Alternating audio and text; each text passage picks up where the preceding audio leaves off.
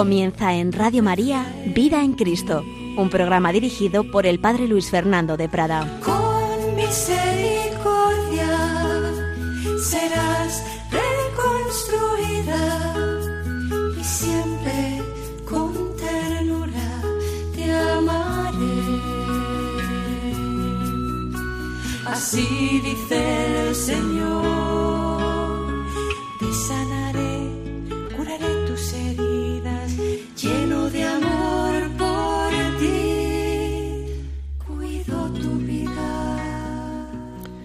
Un cordialísimo saludo, mi querida familia de Radio María. El Señor nos ama, el Señor nos invita a compartir su vida, el Señor nos hace promesas, promesas de vida eterna y todo ello nos lleva a esperar en Él, a desear confiadamente el encuentro con Él, a esperar la vida eterna y los medios que nos llevan a ella. Bueno, pues eso es lo que nos hace en nuestro corazón, lo que produce en nuestro corazón esa confianza, ese deseo confiado es lo que produce la virtud teologal de la esperanza. Es el cuarto programa que dedicamos a esta virtud teologal en este espacio de Radio María, porque ya sabéis que en otro, el hombre de hoy y Dios, dedicamos ni más ni menos que dos años a hablar de la esperanza, pero ayer era otro contexto, más en relación con la cultura contemporánea, las distintas posturas del hombre sobre la esperanza. Aquí vamos más a la doctrina teológica, lo esencial que el cristiano debe saber sobre esta virtud, aunque bueno, siempre se hace referencias a otros planteamientos, pero vamos a lo esencial, como digo, y de hecho, pues hemos partido de lo que nos enseña el catecismo de la Iglesia Católica. Estuvimos viendo en programas anteriores, por supuesto con otros eh, aspectos y, y tratadistas, pero fundamentalmente lo que nos enseña esta virtud eh, teologal sobre esta virtud teologal nos enseña, digo, el catecismo, precisamente donde nos habla de las virtudes teologales a partir de 1812 y en concreto nos habla de la esperanza a partir del número 1817. Esto es lo que vimos, pero hoy vamos a dar un salto y vamos a ver cómo también cuando ya nos habla de los mandamientos, y concretamente en el primer mandamiento, adorarás al Señor tu Dios y le darás culto, pues ahí también nos va a hablar de la esperanza, va a darnos un número que ahora leemos de resumen de lo que ya había dicho antes, pero en otra forma, sobre la esperanza y nos va a hablar en ese contexto de los mandamientos del primer mandamiento, de cómo se puede pecar contra la esperanza. También debemos ver, después de haberlo visto en positivo, pues en negativo, porque eso nos ayuda a precisar lo que realmente es la esperanza, pues ver cómo podemos separarnos de esta gran virtud. Pues vamos a ver qué nos dice ese número 2090 sobre la esperanza en este apartado sobre el primer mandamiento, adorarás al Señor tu Dios y le darás culto. Nos dice lo siguiente el 2090 del Catecismo de la Iglesia Católica. Cuando Dios se revela y llama al hombre, éste no puede responder plenamente al amor divino por sus propias fuerzas debe esperar que Dios le dé la capacidad de devolver el amor y de obrar conforme a los mandamientos de la caridad. La esperanza es la espera confiada de la bendición divina y de la visión bienaventurada de Dios. Es también el temor de ofender al amor de Dios y de provocar el castigo. Bueno, pues un número que en pocas palabras nos dice muchas cosas muy interesantes.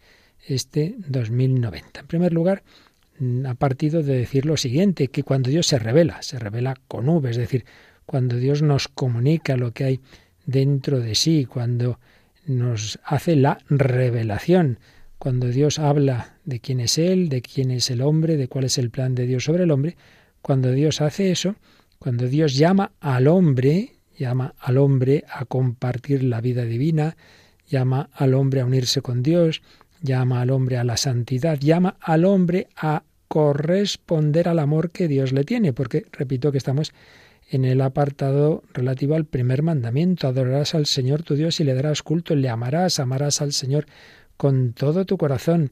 Dios nos ama, lo primero que debemos siempre tener claro es ese amor de Dios. Nosotros somos, dice San Juan en su primera carta, los que hemos creído en el amor que Dios nos tiene. Bueno, pues si Dios me ama, un niño ve que sus padres le quieren un montón, lógicamente corresponde, le sale espontáneamente el corresponder al amor de sus padres. Pues si el hombre ve que Dios le ama, debe salirle también de su corazón a amar a Dios. Pero el hombre ve que no puede. Dios nos ama infinitamente. Yo soy pequeñito, soy una criatura y encima una criatura egoísta y pecadora, porque todos estamos marcados por el pecado original y todos los demás pecados que haya podido ver en nuestra vida y todo lo que nos influye, los malos ambientes, todo eso hace que, como dice el catecismo, el hombre no pueda responder plenamente al amor divino por sus propias fuerzas, no pueda responder plenamente el hombre intenta, sí, corresponder, intenta amar, pero claro, ya digo que tiene una capacidad pequeña, no puede responder plenamente al amor divino por sus propias fuerzas. Entonces, claro, uno dice, pues vaya, resulta que Dios me pide amarle con todo el corazón, corresponder a su amor, y no puedo, no puedo, porque mi capacidad es muy pequeñita. Entonces, ¿qué pasa? ¿Que Dios pide imposibles? No, dice la segunda frase de este 2090, que entonces el hombre debe esperar que Dios le dé la capacidad de devolverle el amor y de obrar conforme a los mandamientos de la caridad. Dios no es un mal profesor que exige lo que no ha enseñado. Dios no es un mal pedagogo que pide más de lo que el alumno puede dar. Todo lo contrario, es el mejor pedagogo que puede existir como es natural. Él nos conoce perfectamente, mejor que nosotros mismos. Sabe lo que podemos y lo que no podemos. Pues si Dios nos pide corresponder a su amor es porque nos da la capacidad para hacerlo. Ahora, claro, esa capacidad hay que pedirla y hay que em, poner de nuestra parte para que el Señor forme en nosotros un corazón como el suyo, esa capacidad de devolverle el amor. Señor, yo no sé amar, pues dame tu corazón. Yo no puedo, pero Cristo vive en mí, el corazón de Cristo vive en mí. El Señor está en mi vida, está en mi corazón para devolverle el amor. Bueno, pues yo eso aún no lo tengo. Bueno, pues si Dios me lo pide, me lo dará y eso es lo que debo esperar, confiar en que Dios me irá dando a su manera, a su ritmo. Él sabe pues cómo ir haciendo las cosas y luego también está claro que yo ponga de mi parte, pero mm, que nunca dude de que Dios no me va a exigir más de lo que con su ayuda yo pueda dar. Por tanto, debo esperar, si no estaría pensando mal de Dios, estaría pensando que exige de una manera desproporcionada, que es un déspota. Pues eso sería pensar mal de Dios, ahí estaría el pecado.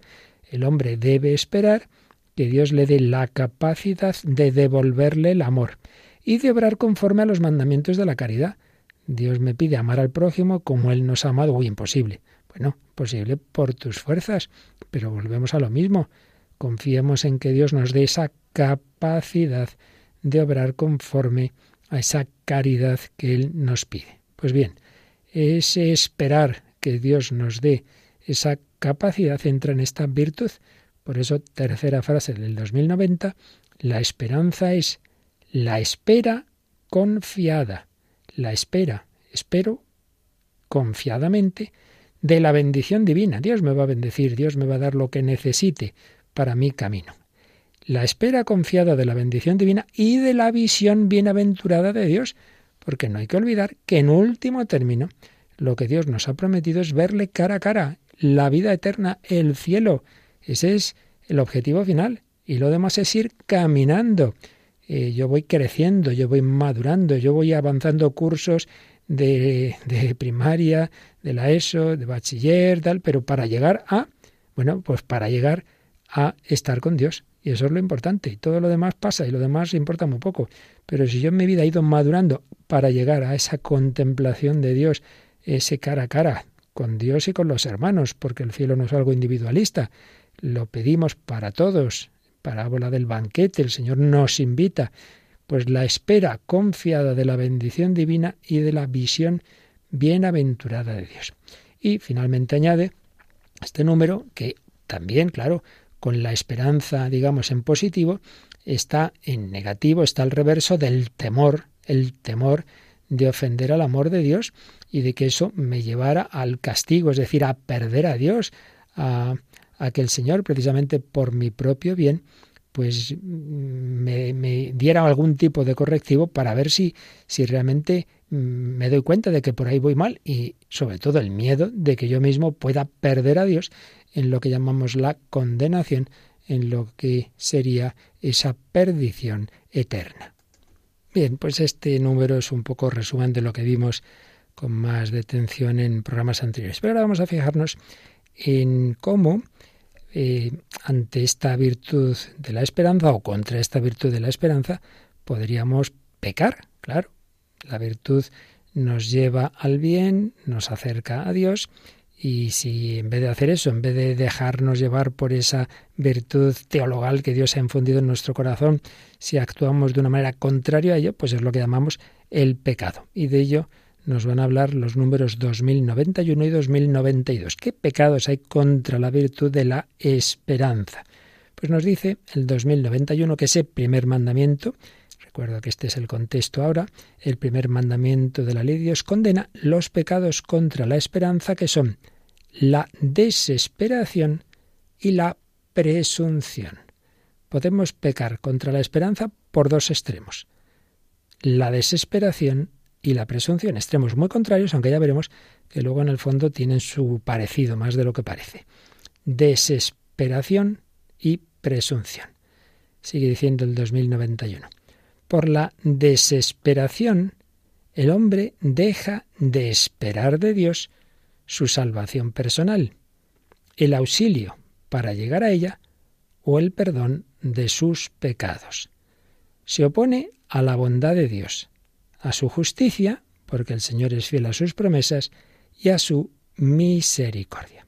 Este es, pues, el primer pecado que podemos cometer y el más peligroso, sin duda, contra la esperanza, la desesperación. Y luego el 2092 nos hablará del pecado contrario, la presunción. Pero vamos a comentar un poquito este 2091 sobre la desesperación. ¿En qué consiste? Pues es cuando el hombre deja de esperar de Dios el qué? Pues lo más importante, como hemos dicho antes, que es su salvación personal, llegar a estar con Dios eternamente. No, yo ya no tengo nada que hacer, yo ya he vivido tan mal, he hecho tantos pecados, yo no me salvo. Yo ya sin remedio. Yo me voy al infierno. Yo no tengo solución. Yo ya he sido demasiado malo.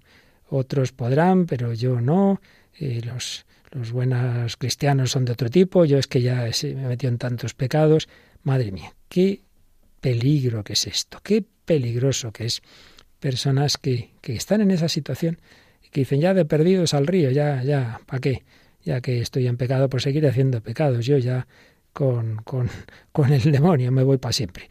El hombre deja de esperar de Dios su salvación personal. Deja de esperar el, el, último objetivo y el definitivo, el que importa, de nuestra vida. O también deja de esperar de Dios el auxilio, el auxilio divino, la gracia de Dios para llegar a esa salvación. Bueno, viene a ser lo mismo, pero mirado en el camino. En el camino ya no voy a llegar a ese objetivo o ya no puedo recibir ayuda de Dios porque porque ya me he portado tan mal que cómo voy a pedir nada a Dios. Y a Dios no me va a dar la gracia y como sin gracia no se puede salvar, pues nada, ya no hay nada que hacer. No, yo para qué, para qué voy a pedir ayuda si ya tantas veces lo he hecho y he vuelto a lo mismo, ¿para qué me voy a confesar? Si siempre vuelvo a recaer, pues para eso nada. El hombre deja de esperar el auxilio divino, la gracia de Dios. O también, dice el catecismo, deja de esperar el perdón de sus pecados. Mire usted, yo es que he hecho pecados tan gravísimos que no, que no, esto no tiene solución. A lo mejor Dios me perdonaría, pero yo no me perdono. Esto, esto lo dicen muchas personas, es que han sido cosas tan horrorosas. Si yo se lo contara, se muere del susto. Y el sacerdote como si no, no fuera él también pecador y no hubiera oído mil cosas y como se fuera a asustar. Pero son los engaños en que nos mete el maligno. El hombre deja de esperar el perdón de sus pecados. Han sido demasiado graves, han sido demasiados. Entonces, sea que dejemos de esperar el objetivo final, la salvación, sea que dejemos de esperar la ayuda de Dios, la gracia que necesito, el auxilio divino, sea que piense que, que lo que he hecho no tiene perdón, esto no tiene perdón de Dios que decimos, pues la conclusión siempre es la misma. Aquí no hay nada que hacer. Me desespero. Ya no hay nada que hacer. No hay nada que hacer. Desesperación. Pues bien, dice el catecismo que este terrible pecado se opone a la bondad de Dios, a su justicia y a su misericordia. A la bondad de Dios, hombre, es que es pensar mal de Dios, que Dios es bueno, que hay gente que, es que no se lo cree. Si tú esperarías de un buen padre, del padre del hijo pródigo, que te diera otra oportunidad, ¿tú crees que Dios no lo va a hacer? ¿Tú crees que Dios no, no busca nuestra salvación? ¿Cómo va Él a no querer la salvación de sus hijos? Él va a hacer todo de su parte. Claro, lo que pasa es que Él no va a obligar a nadie, eso también es verdad. Pero que no sea porque desconfíes de la bondad de Dios. Se opone a la bondad de Dios, se opone a su justicia. Y uno dice, hombre, a su justicia no, porque lo justo es, me porto mal, me condene, sí, pero dice el catecismo, a su, se opone a su justicia porque el Señor es fiel a sus promesas. Entonces Dios, que es justo, ciertamente, pero también ha prometido que quiere salvarnos, que su misericordia es infinita. Pues hombre, fíate de él, como se fió el buen ladrón que llamamos, que debía haber, haber hecho cosas muy graves, y por eso era ejecutado, pero no por eso dejó de confiar en Jesús, y en efecto Jesús le promete, hoy estarás conmigo en el paraíso. Lo creyó, hoy estarás conmigo en el paraíso. Fíate de las promesas del Señor, que el Señor nos ha prometido que de su parte no va a quedar. Fíate entonces el desesperarse va contra la bondad de Dios, va contra su justicia, porque es no creernos sus promesas y sobre todo va contra su misericordia. Hemos dedicado muchos programas en otro momento de este espacio a toda la espiritualidad de la misericordia, un montón de programas que tenemos recopilados, como sabéis, y es una virtud, vamos, una forma de, de, hablar del ser divino eh, absolutamente fundamental, un atributo divino que, aunque todos se identifican en Dios, pero Santo Tomás y otros teólogos dicen que realmente es como el fundamental. Dios es amor de misericordia, amor que se vuelca en la debilidad, que se vuelca en la miseria. Soy muy pecador. Bueno, por razón de más, el amor de Dios, que es un amor misericordioso, se vuelca sobre el miserable. Tienes más derecho, entre comillas, a la misericordia precisamente por tu debilidad, por tus pecados, por lo mal que te has portado. Razón de más Hoy estarás conmigo en el paraíso al que mucho se le perdona, mucho ama. Señor deja las noventa y nueve ovejas supuestamente buenas y se va por la perdida, pero hombre, que eres el predilecto de Dios. No he venido a por los justos, sino por los pecadores. No necesitan médicos los sanos, sino los enfermos. Pero ¿qué es eso de desconfiar?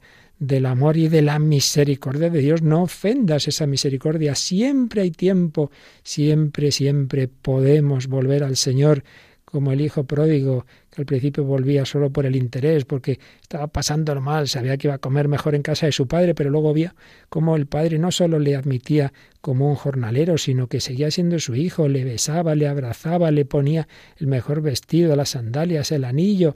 Pero hombre, confía en el Señor, que, que puede, que puede rehacer tu vida. Dios perdona, Dios olvida y Dios recrea a la persona humana. Hay una anécdota preciosa que cuenta un escritor inglés que dice que iba, esto hacía bastante tiempo, iba en un tren y veía que en el mismo compartimento había un joven que estaba nervioso y ya le preguntó qué le pasaba. Dice, mire, yo es que hace unos años cometí un delito grave y, y estaba en la cárcel, pero ha habido una amnistía mm, y he podido salir.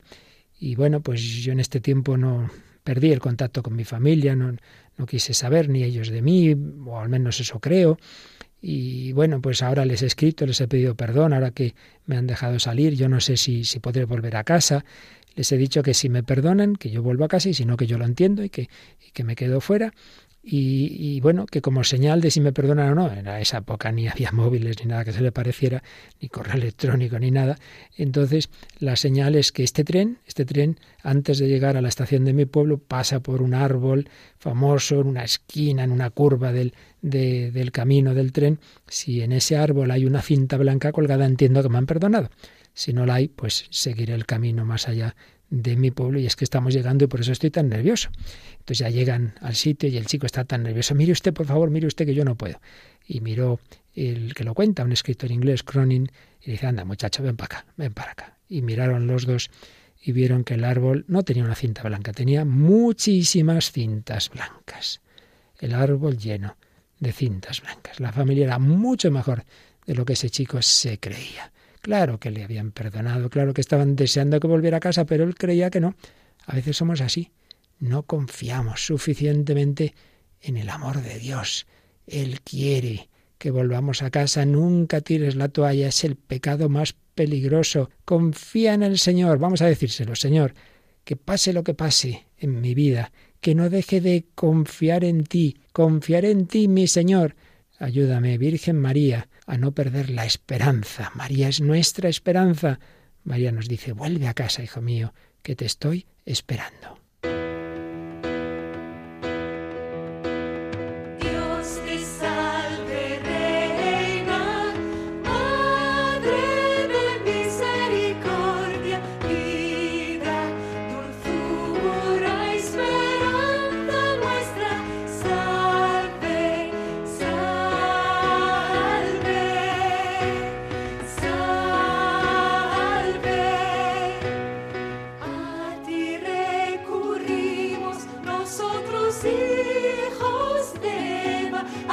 Jesus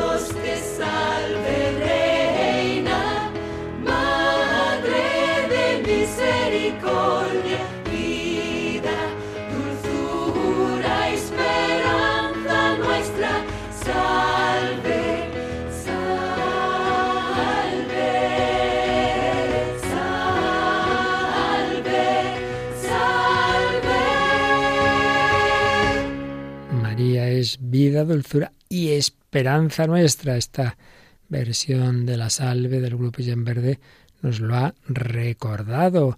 Cuando nos falle la esperanza, cuando quizá tengamos miedo de acudir al Señor, no nos olvidemos que nos ha dejado también a María, abogada, defensora nuestra. Quizá ocurra eso, que, uy, el sol me deslumbra, pues mira la luna. María, muchas veces se ha visto ese símbolo de María en la luna, que tiene salud no propia, sino recibida y que no nos deslumbra y a través de ella, pues como tantas veces en la familia, bueno, a ver si a través de mamá, papá me perdona, bien, el Señor también quiere que miremos a María. Yo conozco a alguna persona que dice, ay, cuando estoy triste, desanimada, digo a la Virgen, vida, dulzura y esperanza nuestra. Y eso ya me reanima. Pues sí, estamos viendo un poquito cómo contra esa gran virtud teologal de la esperanza podemos pecar por defecto, por la desesperación, lo hemos visto resumidamente, luego lo ampliaremos y así en el número, lo hemos visto en el número 2091 del Catecismo. Pero el otro pecado eh, contra la esperanza es en cambio la presunción. Podríamos decir que si la desesperación es pecado por defecto, poca, ninguna esperanza, la presunción es pecado por exceso. No es que haya demasiada esperanza, nunca se espera demasiado en Dios, decía Santa Teresita. Realmente no es que sea demasiada esperanza, más bien es que es mal entendida. Es una esperanza que parece demasiada, pero no es que, ya digo, no es que uno espere demasiado en Dios, nunca se espera demasiado, sino que la entendemos mal. ¿Y cómo se puede entender mal? Pues nos dice el 2092 que hay dos formas. Hay dos clases de presunción. O bien el hombre presume de sus capacidades, esperando poder salvarse sin la ayuda de lo alto, o bien presume de la omnipotencia o de la misericordia divinas, esperando obtener su perdón sin conversión y la gloria sin mérito. Bueno, lo explicamos. Dos clases de presunción. Si el desesperado dice yo no me salvo, yo no tengo solución, yo no puedo ir al cielo porque ya no tiene remedio mi vida, ya hemos hablado de ello, en cambio, en este pecado uno hombre, claro que me voy a salvar, claro que me voy a salvar. Pero ¿por qué? Pues por dos posibilidades, dos formas de presunción. Uno, hombre, me voy a salvar porque yo, yo soy estupendo y yo con mis fuerzas ya, ya haré todo lo que hay que hacer. Y ya verás tú que yo no, necesito ni pedírselo a Dios, ni, ni nada, hombre, ni, ni, ni confesarme, ni nada. Yo con mis fuerzas ya, ya puedo. El hombre que espera poder salvarse sin la ayuda de lo alto. Esto tiene que ver con una herejía que se llama el pelagianismo y bueno, otras formas más suaves de la misma, que vienen a ser eso. El hombre por sus fuerzas, él mismo consigue ser lo suficientemente bueno, por así decir, como para llegar a Dios, llegar a salvarse. Espera poder salvarse sin la ayuda de lo alto. Esto tiene formas más clásicas, como digo, es una herejía ya antiquísima de tiempos de San Agustín, un monje que se llamaba Pelagio, que él pensaba que no estamos tan heridos, que el pecado original fue un mal ejemplo, pero no es que a todos nos haya afectado, que Jesucristo pues nos ha dado en cambio buen ejemplo, pero que no necesito la gracia de Dios, sino que yo por mis fuerzas era un hombre fuerte, de muchos propósitos, entonces yo, yo puedo por mis fuerzas. Bueno, una forma más clásica. Hay formas más actuales, digamos, más modernas de la gente típica que dice, no, si yo soy buena persona, hombre, si yo ni robo ni mato, si yo para qué me voy a confesar, si yo ya hago lo que tengo que hacer, incluso mire, si voy hasta misa los domingos, mire usted qué bueno que soy, ¿verdad? Entonces, ¿cómo no me voy a salvar? Si además, que no, que no, que allí, que, que, todo el mundo, todo el mundo es bueno y, todos nos, bueno, espera poder salvarse sin la ayuda de lo alto. Y otra forma de presunción es mm, la que dice que se apoya en Dios, en la omnipotencia o la misericordia divina, pero mal entendida. ¿En qué sentido? No, no, me voy a salvar porque como Dios es muy bueno y quiere salvarnos a todos, aunque yo no mueva un dedo, yo siga, yo no voy a, convertirme, yo voy a seguir en pecado. Yo voy a seguir haciendo esto malo, esto otro, esto más allá, pero no pasa nada, hombre, porque da igual, si como aquí el infierno está cerrado, y Dios es tan bueno, pues todo el mundo se salva, que más da lo que yo haga. Ah, qué bien. O sea, que da igual haber sido un genocida que haber sido la Madre Teresa. No, da igual. Pues como Dios es muy bueno, pues claro que Dios es muy bueno, infinitamente bueno y misericordioso, pero aquí, mm, esto ya en otro momento que hablemos de, del más allá ya lo explicaremos. Pero es que pensamos como si el cielo y el infierno fueran sitios que Dios manda a la gente, y claro, como Dios es muy bueno, no va a mandar a nadie al infierno. Y es que no entendemos. El cielo y el infierno son situaciones de relación con Dios, de amistad o falta de amistad.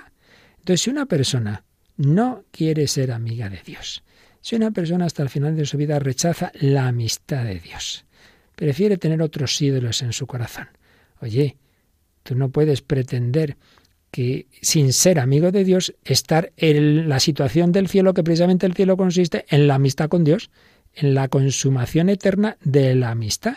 Tanto cuanto en esta vida hayamos ido avanzando en la intimidad con Dios, pues tanto más íntimo será eso, el cielo, esa situación definitiva. Pero si uno termina su vida en la separación de Dios, Dios no va a coger a uno por el cuello y decir, pues quieras o no, tú vas a ser amigo mío, hombre. Tú te casas conmigo sí o sí. Que no. Tú eres mi amigo porque sí. Será si el otro responde. Entonces eso es entender mal el asunto. Dios tiene su infinita misericordia y todo el que se arrepienta y aunque sea al final diga no, no, lo siento, pido perdón, pero si uno no le da la gana de convertirse, de pedir perdón, pues, pues no esperes a la que así por decreto de ley tener la salvación como algo automático para todo el mundo. No es así. Por tanto, sería también un error eh, ese tipo de presunción. Por tanto, llamados a la vida eterna, la gracia de Dios se nos comunica, hay que pedirla en la oración, los sacramentos, para que vayamos caminando a lo largo de toda la peregrinación de esta vida hacia ese objetivo final. Dios nos llama a la plenitud de la amistad con Él, es decir, a la santidad. Dios nos llama a esa vida eterna. Dios nos da los medios para llegar a ese objetivo final y podemos eh, pecar contra esa esperanza de llegar a ese objetivo bien por la desesperación de pensar, no, no, yo ya no tengo remedio, yo no voy a llegar a ese objetivo, yo no merezco esas ayudas de Dios, Dios no puede perdonarme. No es verdad. Siempre el Señor nos va a dar su gracia para arrepentirnos, para poder volver al camino. Pero también podemos pecar por el lado contrario. No, yo no necesito de la ayuda de Dios y además, mira, pase lo que pase, aunque yo no me arrepienta, aunque yo no me convierta, da igual, hombre, porque el final es el mismo para todos. No es verdad, no es verdad. El Señor nos llama a todos a la intimidad con Él, pero tienes que responder y para responder tienes necesidad de su gracia, una gracia que Dios quiere dar, pero una gracia que hay que pedir. Yo soy tu salvación. Yo quiero ser ese corazón al que tú llegues. Pero para ello el Señor nos invita a responder a su llamada. Y claro que sí, claro que Dios quiere salvarnos. Yo soy tu salvación. Pero hace falta que tú también lo quieras. Vamos a decirle que sí, que nos fiamos de Él, que Él es nuestro Salvador, que Él es nuestra salvación.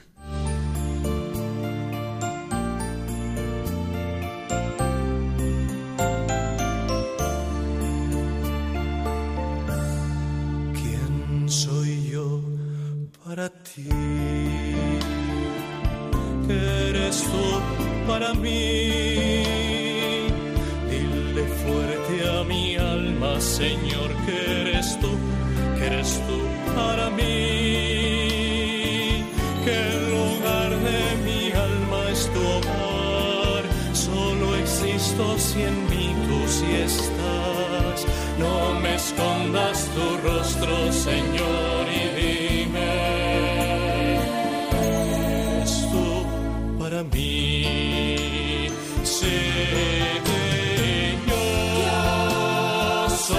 soy tu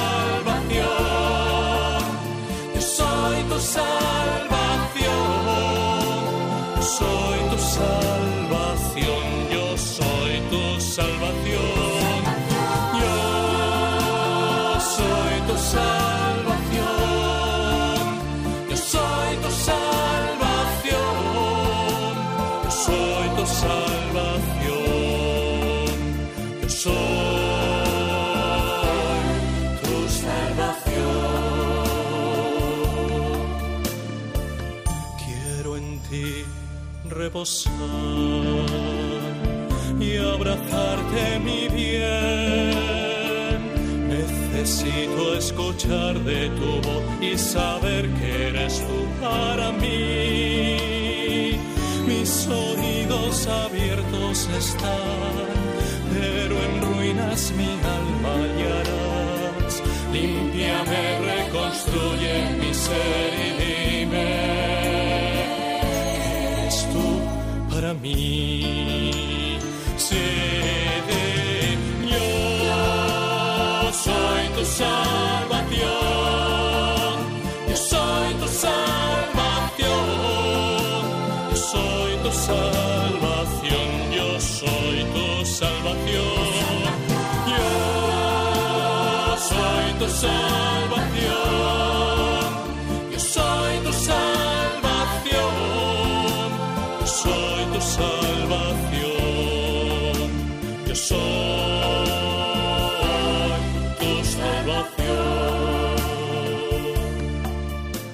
Yo soy tu salvación.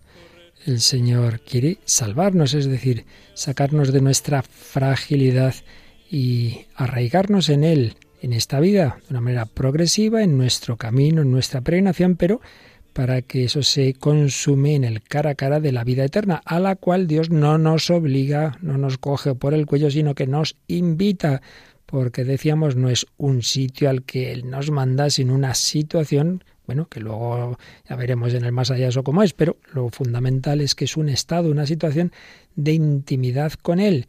Si uno ha ido creciendo en esa intimidad, uno ha respondido a su vocación a la santidad, esa intimidad con Dios de esta vida se convierte en que tras la muerte directamente a ese cara a cara que llamamos el cielo, la gloria.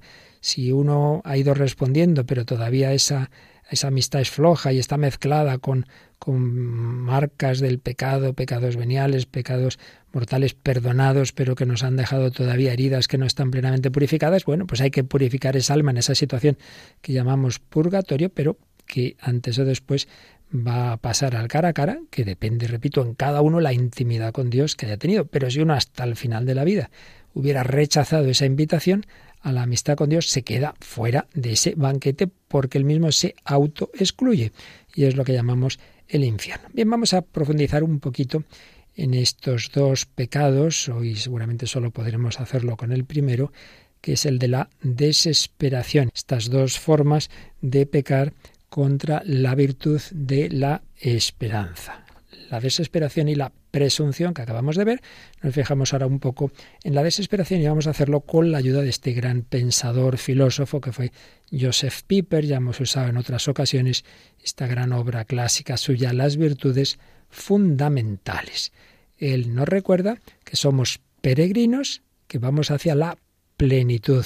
La plenitud del ser humano es ese encuentro con Dios que va a saciar todos nuestros deseos. No somos animales que ya están tan contentos con que su cuerpo funcione bien, con sus necesidades biológicas satisfechas, ya tan contentos. La vaca está ahí pastando y necesita poco más, pero no, no, no somos animales, tenemos unos deseos de verdad, de amor, de belleza y aunque nuestro cuerpo tenga todo lo que necesita, hay gente rica que tiene de todo y se suicida o que vive pues triste en esta vida. No basta.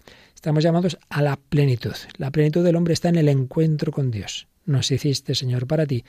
Nuestro corazón está inquieto hasta que descanse en ti. Plenitud. Pero eso es poco a poco. Bueno, también depende en el plan de Dios sobre cada persona. Hay quien tiene una vida muy cortita, hay quien enseguida de niño pasa a ver a Dios, hay quien muere de joven, hay quien muere de adulto, hay quien muere de muy anciano. Bueno, solo Dios sabe, pero lo que está claro es que en todos los casos, llamados a esa plenitud, peregrinos hacia ella. Y la gran virtud del peregrino es la esperanza. Voy caminando, quiero llegar a Tierra Santa, a Santiago de Compostela, a Roma. Bueno, somos peregrinos hacia el cielo. Y no siempre es fácil, hay momentos oscuros, hay momentos difíciles. Eh, llegar al objetivo no, no, no es automático, pero Dios me va a ir dando su gracia para el camino. Bien, pues esta es la esperanza, el deseo confiado de llegar a ese objetivo con la ayuda de Dios. Pues bien, decíamos que eh, contra esta virtud podemos pecar por desesperación o por presunción. Y señala Joseph Piper que en ambos casos se hace una mm, anticipación, una anticipación. Eh, en el caso de la desesperación, una anticipación de, de la no plenitud. No voy a llegar al cielo, yo no voy a llegar a la plenitud, sino a la no plenitud. Entonces uno anticipa ese fracaso, digamos, que él cree que va a tener al final de su vida, lo anticipa con este estado eh, que llamamos desesperación. Por eso, desesperar, ya decía San Isidoro de Sevilla, es descender al infierno. Uno ya vive en el infierno en esta vida. Así como el santo ya tiene el cielo en esta vida, porque espera ese encuentro con Dios, esa plenitud que llamamos cielo. La presunción, en cambio, es la anticipación de la plenitud, como, como que uno ya está absolutamente seguro. Eh, yo llego al cielo seguro. Bueno, bueno, bueno. Lo esperamos y lo confiamos por la misericordia de Dios, pero no por tus fuerzas, no por esa soberbia. No, no, ya seguro. No, hombre, eso es anticipar ese, esa plenitud. Pero peor todavía es anticipar la no plenitud. Yo al infierno seguro y ya vivo en el infierno. Son anticipaciones, la desesperación y la presunción, porque ambas se olvidan de que somos peregrinos, que todavía no hemos llegado al final, hombre, tranquilo. Ambas suprimen el auténtico hacerse, poco a poco. El todavía no. La plenitud no ha llegado. No ha llegado. Con la desesperación y también con la presunción, se congela lo propiamente humano. Son dos formas equivocadas de, de, vivir que producen la muerte en el alma. Ambos pecados contra la esperanza son formas no humanas y mortales. Decía San Agustín, estas dos cosas producen la muerte en el alma, la desesperación y la esperanza pervertida la desesperación, no hay ninguna esperanza, o la esperanza pervertida, que es la presunción. Y San Ambrosio no parece ser hombre en absoluto quien no espera en Dios. Ojo, ojo, esto es muy importante. Cuando aquí estamos hablando de la desesperación como pecado, no estamos hablando de estados anímicos y muchas veces de enfermedades que aquí también en otros programas hemos hablado muchas veces, la depresión, este tipo de, situaciones, pues demasiada desgracia el que tiene esa enfermedad. Es verdad que a veces también colaboramos con ella, y, pero, pero hay que distinguir lo que es un mal funcionamiento de nuestra biología, de nuestra psicología, hoy me siento triste, deprimido. Bien, eso es una cosa de que estamos hablando de que uno, por su voluntad, está haciendo actos eh, responsables, es decir, de los que tiene culpa, contra la virtud de la esperanza. No estamos hablando de un estado de ánimo, sino de un acto espiritual. Lo que uno siente, deja sentir, pues, pues no tiene culpa. Eso no es culpa tuya, eso no, que demasiada desgracia, ya digo, tiene el que tiene esa enfermedad del estado de ánimo. Estamos hablando de la desesperación, que es pecado, porque ya depende de su propia voluntad. Pues bien, en esa desesperación eh, es algo que va contra esta virtud de la, de la esperanza, que dice, mm, la vida terminará bien, el hombre terminará bien, mejor terminaremos bien nosotros y yo mismo, eso es lo que espero por la misericordia de Dios, por su gracia, por sus promesas. En cambio, la desesperación dice, acabaremos mal, acabaremos mal nosotros y acabaré mal yo mismo, y no de una manera teórica, sino de una manera práctica. Por supuesto, la esperanza y la desesperación pueden tener diversos grados de profundidad. Es decir, puede haber personas que a un nivel superficial pues sean optimistas o sean pesimistas. Bueno, eso son formas de ser, un tema caracterológico, no estamos hablando de eso. Estamos hablando de que más allá de que uno a lo mejor es optimista y, y esto va a ir bien, este trabajo va a ir bien, pero en el fondo de su alma no tiene la esperanza profunda de que al final todo acabe bien sino que cree que todo va a terminar con la muerte o peor, que piensa que ya su vida, pues nada, mm, no tiene solución con Dios, lo que decíamos antes, que se va a, separar de Dios para siempre, que no espera en su misericordia y que va a irse a esa situación que llamamos el infierno. Puede ser optimista en las cosas de esta vida, pero no tener esperanza profunda, viceversa. Personas que pueden ser más bien pesimistas por carácter, bueno, por las cosas de aquí, pero no pierden la esperanza profunda. Sí, sí, lo pasaré mal, esto saldrá mal, pero mi vida terminará bien. Estamos hablando de esa esperanza profunda y en último término de la esperanza de lo último, que es la salvación. La salvación. El cristiano tiene esa esperanza por la misericordia de Dios, por su gracia, poniendo yo de mi parte, ciertamente, pero siempre con la ayuda de Dios, acabaremos bien. También es verdad que el cristiano, que es el que tiene la mayor esperanza, la que no puede tener un pagano, también es el que puede también, digamos, tener más temor de perder lo más grande, que es esa vida eterna. Eso es cierto. Pero desde luego lo que está claro es que un pagano y alguien sin fe y esperanza en Dios y en la vida eterna, en realidad, difícilmente, bueno, imposible, puede tener la gran esperanza, porque el que no tiene esa fe sabe que todo lo que hagamos en esta vida va a terminar en un sepulcro. Y si no tenemos esa esperanza en el encuentro con Dios, pues desde luego, en último término, nos va a faltar la gran esperanza. El cristiano, dice Joseph Piper, que duda de la vida eterna, no sólo suprime el carácter de camino que tiene su existencia natural, sino que también niega el camino real para la plenitud y felicidad eterna. ¿Y cuál es el camino? Jesucristo. Sí, Cristo es camino y término.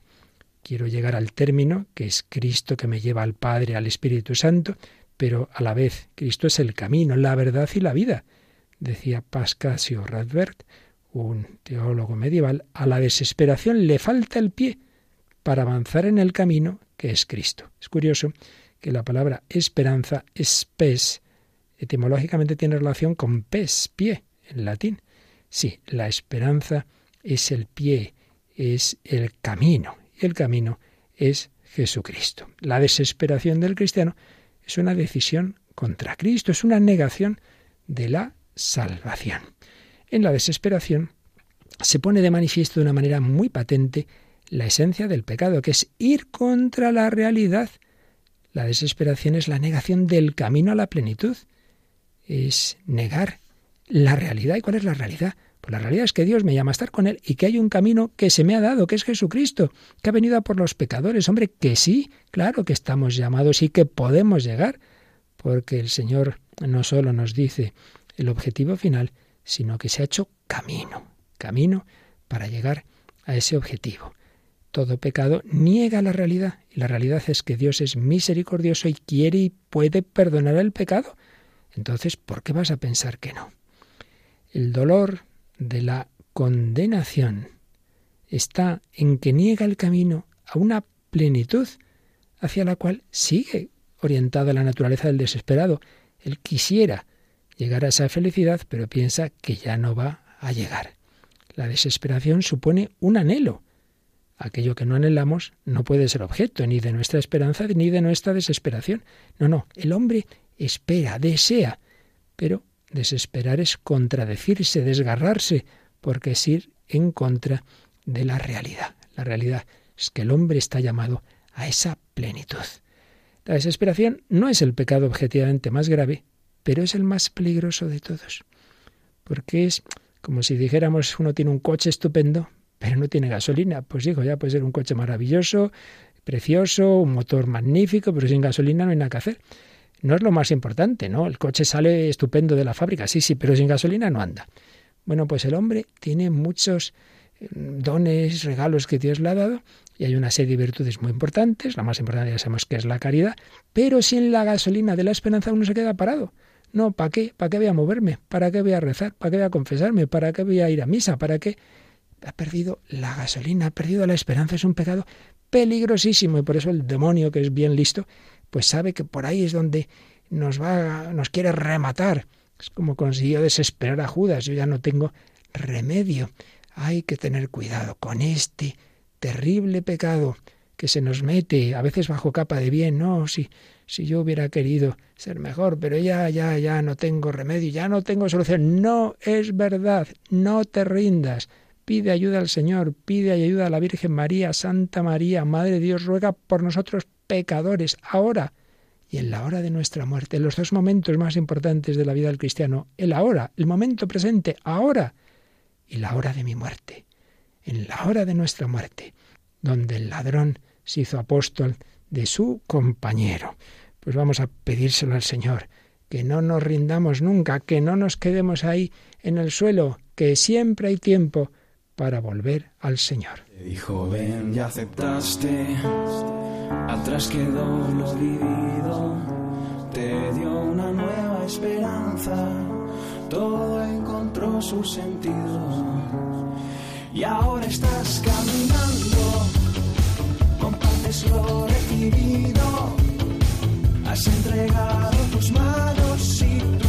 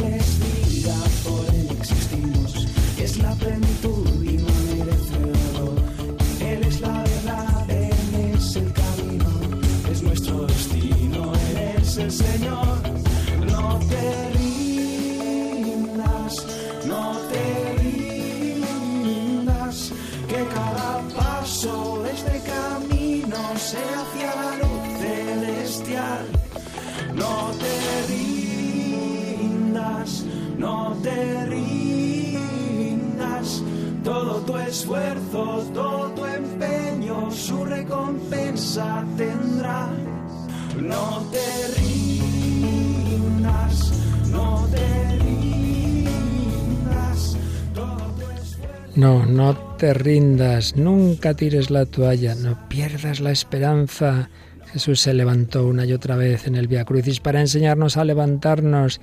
Jesús nos da la mano, María se nos acerca, vida, dulzura y esperanza nuestra. Estamos hablando de esa virtud de la esperanza y del pecado terrible contra ella, que es la desesperación. Decíamos que aunque objetivamente no es el pecado más grave, es el más peligroso porque es el que nos paraliza. Por eso, al menos desde la Edad Media, desde un famoso teólogo Pedro Lombardo, la teología de la Iglesia suele contar este pecado de la desesperación entre lo que llamamos los pecados contra el Espíritu Santo. Eso que dice Jesús, que quien hablare contra el Espíritu Santo, las blasfemias contra el Espíritu Santo, dice, eso no será perdonado ni en este siglo ni en el venidero. ¿Cómo es eso? ¿Que hay un pecado que no puede ser perdonado? No, lo que quiere decir es que hay pecados que consisten precisamente en, en no dejarse perdonar. Y uno de ellos es este. Si uno dice, no, no, no, no, es que mi pecado no tiene solución, yo no voy a pedir perdón a Dios porque yo nada, nada, Dios no me puede perdonar. Hombre, si Dios te quiere perdonar, pues no. Es un pecado muy peligroso. Es esa, ese cerrar la puerta a la misericordia de Dios. Y hay que tener cuidado porque podemos ir poco a poco acercándonos a estas situaciones. Señala también Joseph Piper, estamos siguiendo a este gran pensador en el comentario a este pecado de la desesperación, que el principio y raíz de esta situación, de este pecado, es la acedia. La acedia es una palabra de origen griego que se consideraba uno de los pecados capitales. Lo que pasa es que luego se cambió en la traducción por la pereza, ahí se pierde algunos matices. La acedia es la tristeza del bien divino. Uno no disfruta con Dios, uno no disfruta con la vida espiritual. Es esa tristeza de, de aquello a lo que el hombre está llamado, a la vida espiritual. Uno no disfruta con eso, uno se siente mal, uno se siente triste. ¿Por qué se fue el hijo pródigo de casa? Pues ya podemos suponer que no estaba a gusto. Ese es el origen. Entonces uno no disfruta con Dios, no espera el encuentro con Dios, busca otro tipo de placeres, se va separando y ya piensa que ya llegó el momento en que no puede volver a casa. La acedia, la tristeza. De esto hablamos hace bastante tiempo en relación con la depresión y ese tipo de temas tenemos recopilados en un disco sobre la paz y la alegría. Aquí lo mencionamos en tanto en cuanto pues puede ocurrir esto, que esa tristeza del bien divino acabe convirtiéndose en desesperanza. Esa acedia, esa tristeza del bien divino es una carencia de grandeza de ánimo. Hablábamos en el día anterior de que la esperanza está relacionada con la magnanimidad, un ánimo grande.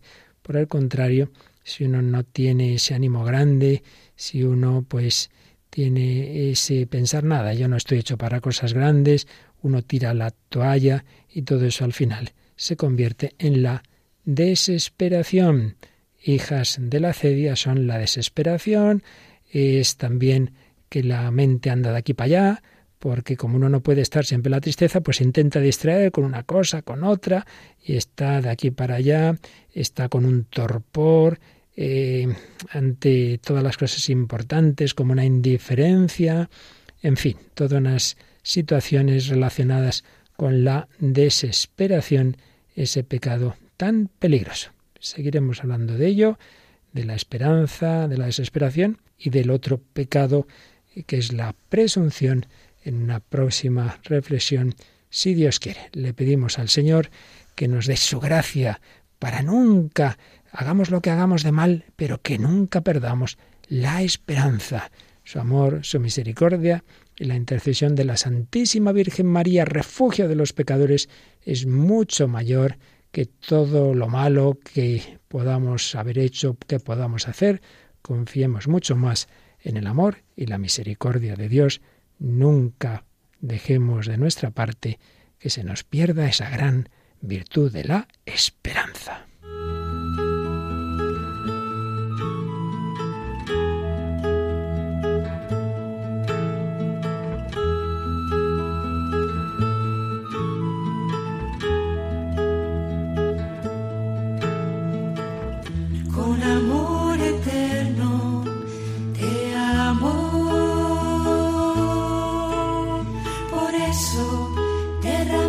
Han escuchado Vida en Cristo, un programa dirigido por el Padre Luis Fernando de Prada. Con misericordia serás reconstruida y siempre con ternura te amaré.